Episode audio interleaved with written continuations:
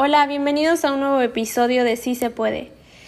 Y el día de hoy el tema es poniendo en práctica tu inteligencia emocional. Como les mencioné en el episodio pasado, pues fue únicamente la teoría sobre este tema, pero siempre es súper importante poner en práctica una vez, lo, una vez que hayas aprendido la teoría sobre algún tema o algo, algo nuevo. Y bueno, primero quisiera decirte que somos humanos, pero tan humanos que podemos equivocarnos. Y aquí quiero llegar con esto, que debemos de tener en cuenta que nadie es perfecto. Así como tú cometes errores, la otra persona tiene el mismo derecho de cometer el, pues, el error que, que sea o que llegue a cometer. Y a partir de esto se derivan varias situaciones, como por ejemplo discusiones, enojos, malos entendidos pues con otras personas. ¿Y sabes por qué es esto? Porque no todos piensan como nosotros quisiéramos o actúan de acuerdo a lo que nosotros queramos, sino que cada quien ve lo que le conviene o lo que le gusta.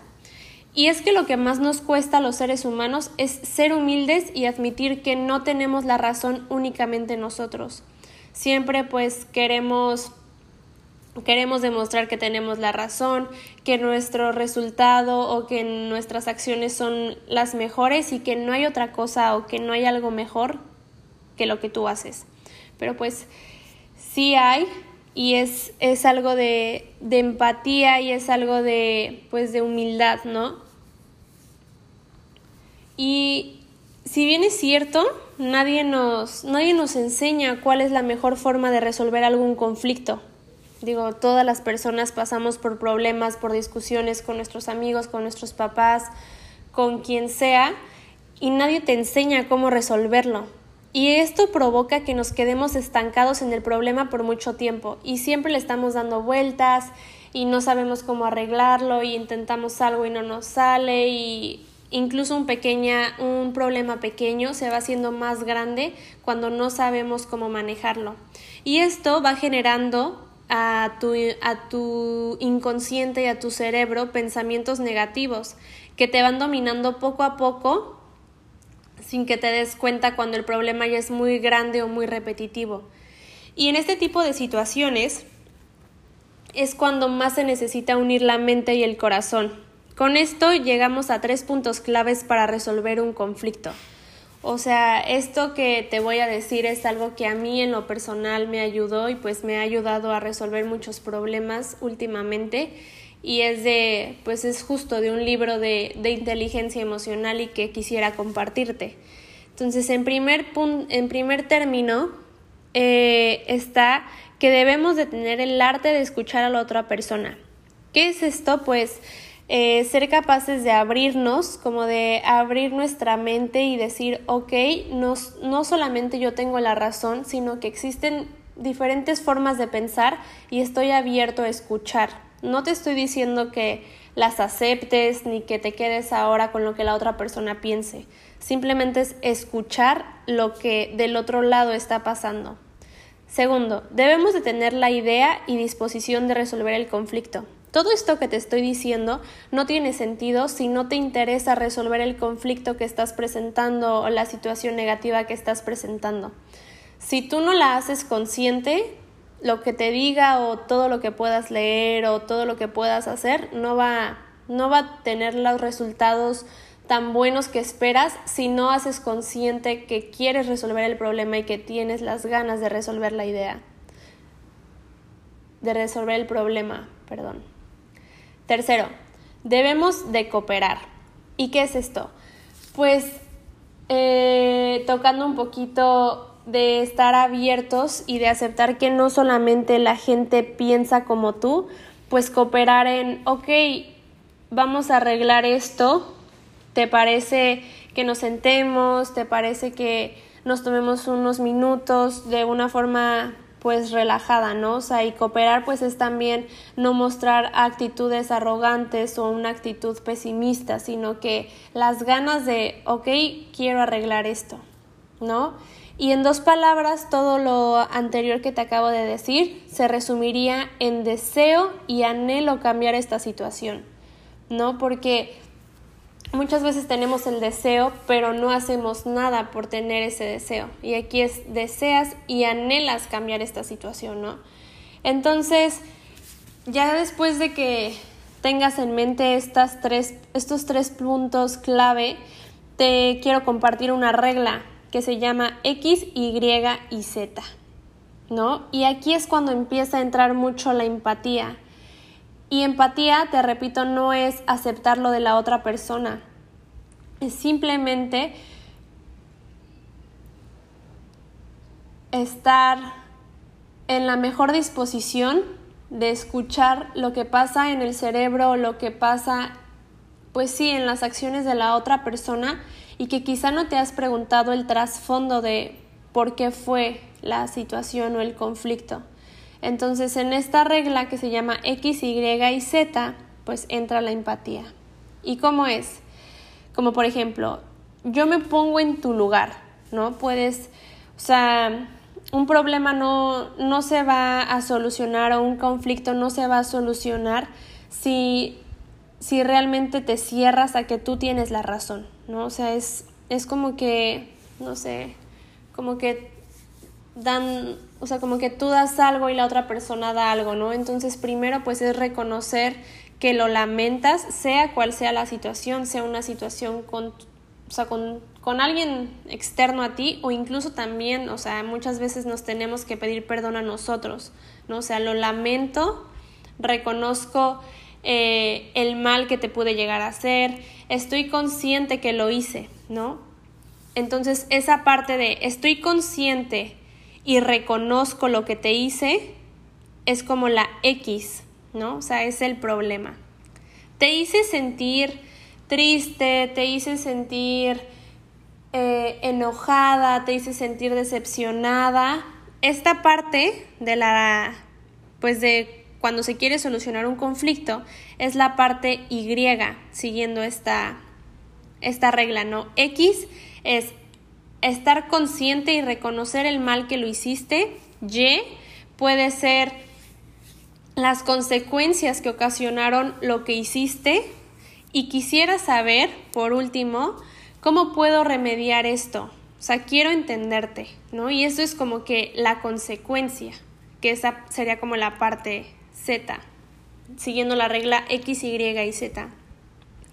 Por ejemplo, para que te quede un poquito más claro, yo, Eva, reconozco el mal que, eh, que le hice a mi hermana por agarrarle su ropa, la hice sentir enojada, triste y pues desesperada, ¿no?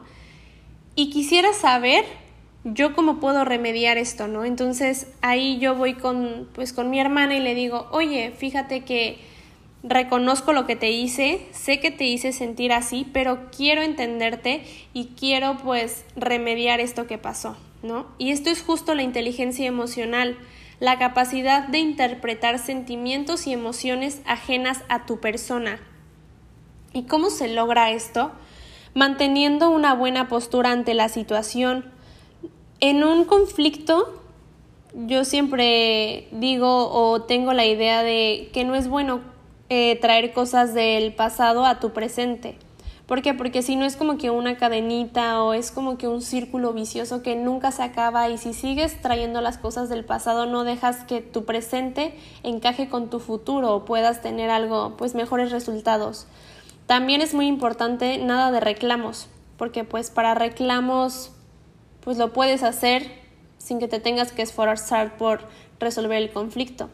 Tienes que frenar tus impulsos emocionales y esto es algo también de lo que hablábamos que muchas veces las emociones nos engañan y pueden, pues pueden ser muy extremistas, ¿no? Entonces es siempre emoción y razón. No debes de tener miedo, ¿no? Muchas veces pues puede parecer un conflicto muy grande y que crees que no tiene solución, pero pues el miedo no, no te ayuda y al contrario te bloquea y te genera cosas pues no muy buenas. Tienes que ser objetivo, ¿no? O sea, tienes que ser muy, muy conciso, muy, muy preciso, ¿no? no puedes estar divagando en el problema. Es, ok, tengo el problema, cuáles fueron las consecuencias, cómo te hice sentir, cómo me hice sentir y qué puedo hacer para remediar eso, ¿no? No es quédate con lo malo, sino qué puedo hacer para remediar esto. Y no te cierres solamente a tu pensar, porque pues ahí estamos estaríamos volviendo a caer a una pues a una actitud egoísta y que no te va a dejar nada bueno. Y pues bueno, este es un proceso que requiere de bastante retroalimentación con la otra persona. Así que también es necesario decirte que se requiere perseverancia. Cuando logramos establecer una conexión de empatía, estamos generando al mismo tiempo una reestructuración en nuestro cerebro, el cual irá transformando todos los pensamientos negativos o de rencor, de temor o de ira. ¿Por qué? Porque si te decides a cambiar ese patrón o si te decides a solucionar ese conflicto, tu cerebro automáticamente va a dejar de albergar los pensamientos o el pensamiento constante de aquí está el problema, aquí está el problema y no se soluciona. Sino que cuando tu cerebro ve y le llega la señal que estás haciendo algo para cambiar la situación, entra la reestructuración, que es todo eh, el cambio de pensamientos hacia algo bueno, ¿no? Y con todo lo que te acabo de contar, ¿crees que existe algún problema sin solución? Y bueno, igual y muchos eh, creen que sí por el, pues por el conflicto, ¿no? Porque también nadie puede explicar el dolor de otro, ¿no? Y tampoco estoy diciendo que, que no, que dejes de sentir o que o que no tomes en cuenta el dolor que le puede ocasionar a la otra persona. Pero yo, Eva, te puedo decir que no, no hay problema que, o sea, no hay problema que no tenga solución. Y quizá muchos pensaron en la muerte, pero bueno, eso es algo de lo que hablaré en otro episodio, que en vez de un problema, eh, yo lo vería, yo lo vería del lado católico y del lado de la religión un poquito diferente. Pero bueno, eso es, esa es otra cosa que vamos a tocar más adelante. Y entonces escucha esta frase. Aunque nadie puede volver atrás y hacer un nuevo comienzo, cualquiera puede comenzar a partir de ahora y hacer un nuevo final. ¿Y qué es esto? Esto es muy sencillo, o sea, las personas vamos a cometer errores y vamos a tener conflictos y nunca, pues nunca vamos a poder satisfacer lo que la otra persona espera de nosotros, ¿no? Pero bueno, con que tú te sientas cómodo, libre y feliz haciendo o, o generando las acciones que tú hagas, pues es totalmente válido. Ojo, con esto no quiere decir que por hacer las acciones que tú hagas puedes dañar tu integridad física, emocional, psicológica o tus valores, ¿no? O sea, la, la parte moral. Entonces también es, es eso. Y bueno, ahora te invito a que tomes tu hojita en blanco y te atrevas a comenzar de nuevo. Yo sé que se dice fácil, pero requiere de mucha constancia y ganas de transformar lo que no te deja avanzar. Así que escribe en esa hojita blanca los cambios que quieras generar siguiendo los tres puntos clave que te mencioné para solucionar un conflicto. Te prometo que lo más complicado es tener la decisión de cambiar y empezar de nuevo. Después de grandes baches o fracasos, comienza a cambiar lo malo y ver el panorama desde otra visión. Y bueno, con todo esto, nada más te quiero decir que, que un problema no te define o, que un conflicto no te define y que eso no tiene que abordar o tener toda tu energía, porque eres más que eso, eres más que un problema, eres más que una situación mala. Entonces, espero que te haya ayudado esto y nos vemos en el siguiente episodio. Hola, bienvenidos a un nuevo episodio de este podcast y es que el día de hoy quisiera hablarte un poco sobre mi persona. Y esto es porque muchas veces, si me incluyo, vivimos nuestra vida diaria siguiendo una rutina en la cual no nos detenemos a agradecer a las personas que nos rodean y pensamos que siempre estarán. Pero yo quisiera hacerte una pregunta y es que ¿realmente sabes cuánto tiempo estarán cerca de ti? Pues no, o sea, la respuesta es que nadie sabe eso. Así que hoy quisiera hacerte mucho hincapié en que agradezcas todo lo que provenga de las otras personas, de la vida y del entorno que te rodea, lo bueno e incluso lo malo, porque incluso en lo malo encuentras un aprendizaje para fortalecer alguna parte de tu vida. Y esto queda perfecto con el tema que estamos viviendo eh, el día de hoy, que es el tema del coronavirus. Y es que realmente nos llegó a cambiar la vida que teníamos. Nos llegó a tener que reinventarnos y rehacernos de una forma diferente. ¿Y qué es esto? Es que pues la vida está en constante pues en constante cambio y el ser humano va cambiándose, pero el ser humano es tiene una capacidad de adaptación impresionante. ¿Y qué es esto? Pues es que yo te aseguro que viendo lo del tema religioso es que Dios permite las cosas para algo y esto no es como que un castigo ni mucho menos, sino que es para que nos detuviéramos literalmente para darnos cuenta de lo que vale la pena, ¿no? O sea, porque quizá muchos estábamos enfocados en el trabajo, en la escuela, en los bienes materiales, en los amigos, en lo social, en la ropa, que realmente lo que es súper importante, que es el soporte y lo que te hace ser mejor persona, en primer lugar, pues es tu, eh, tu compañía, tu cercanía con Dios. Y en segundo, pues es la relación que tienes con tu familia. Y es que todo esto eh, nos ha dejado, bueno, en lo personal me ha dejado varios aprendizajes. Y es que muchas veces los católicos cuando se nos presenta algún problema o tenemos alguna dificultad, lo primero que hacemos es recurrir a Dios, a Jesús, pidiendo pues ayuda, ¿no?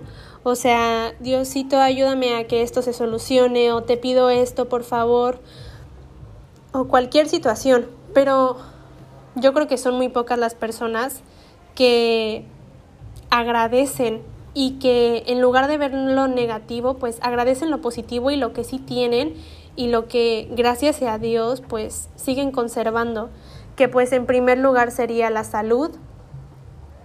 Digo, yo no sé en dónde te encuentres ahorita, pero pues Dios nunca nunca te deja solo, Dios sabe qué te manda y Dios sabe también las pruebas que que puedes y sabes soportar. Pero el día de hoy yo quiero que te enfoques en agradecer. ¿No? O sea, es momento de detenerse a pedir, a pedir, a pedir, a buscar, a buscar, a buscar, porque en esa búsqueda de algo que quizá nosotros queremos, pero que igual y ni siquiera es sano para nosotros, en esa búsqueda perdemos el sentido quizá de nuestra vida, ¿no? Y lo que, lo que nos hace ser realmente personas humanas es ser agradecidos. ¿Y qué pasa cuando eres agradecido? Es como que una cadenita. Cuando agradeces todo, no esperas nada, ni estás buscando nada, así que todo te cae como un milagro. ¿Y qué es esto? Que te dejas de hacer expectativas de una persona, de una situación o de tu mismo entorno. Entonces, yo como recomendación quisiera que te hicieras una persona más agradecida. Y es que por ejemplo, las personas que están más cercanas a ti, que puede ser tu mamá, tu papá, tus hermanos, tus amigos, tu novio, tu novia, tu tía, tu abuelo, tu abuela, pues agradeceles por convertir las dificultades en oportunidades, por convertir los problemas en soluciones, por convertir las pérdidas en ganancias, por siempre impulsarte a dar lo mejor de ti mismo, porque siempre te dan ánimos para no rendirte y es que muchas veces el soporte que realmente importa no lo tenemos muy bien cimentado. ¿Por qué? Porque también el entorno en el que nos encontramos es que nosotros no estábamos acostumbrados, y esto es en la sociedad en general, no estábamos acostumbrados a convivir tanto tiempo con nuestra familia. Y eso es lo que pues se, se perdió el valor muchísimo tiempo y nos, y nos enfocamos en las cosas banales, en las cosas placenteras, ¿no? Pero quien realmente tienes que agradecerle todo, pues es a tu familia y a Dios, porque pues son las personas que te aman sobre todas las cosas y las que te van a aceptar sobre todas las cosas, ¿no? O sea, yo creo que podrá fallarte cualquier persona menos tu familia. Y es que en todo este entorno, también cuando te sientes agradecido y sientes que tus pilares están bien cimentados, te vas a sentir segura, sea, el sea la situación que sea.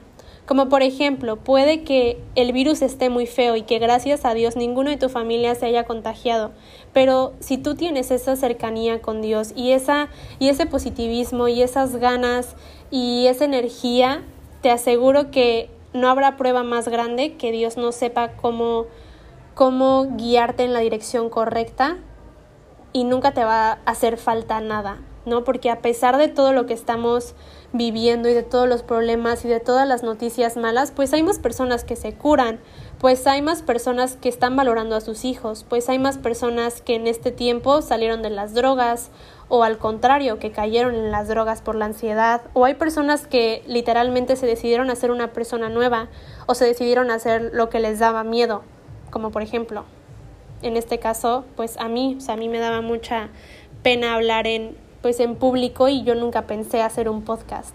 Pero cuando me di cuenta de la situación y de lo de lo mal que nos estábamos dejando guiar, pues yo creo que hay más personas buenas que malas.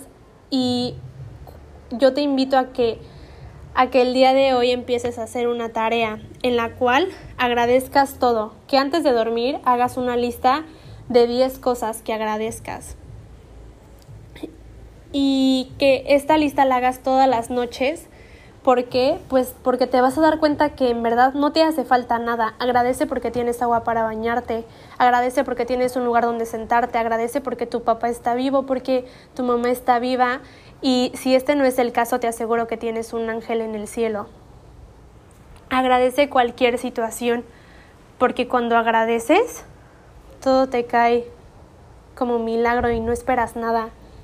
Y ese es el punto, no esperes nada de nadie ni nada, solo espera el mensaje de Dios que te ayudará a ser una mejor persona.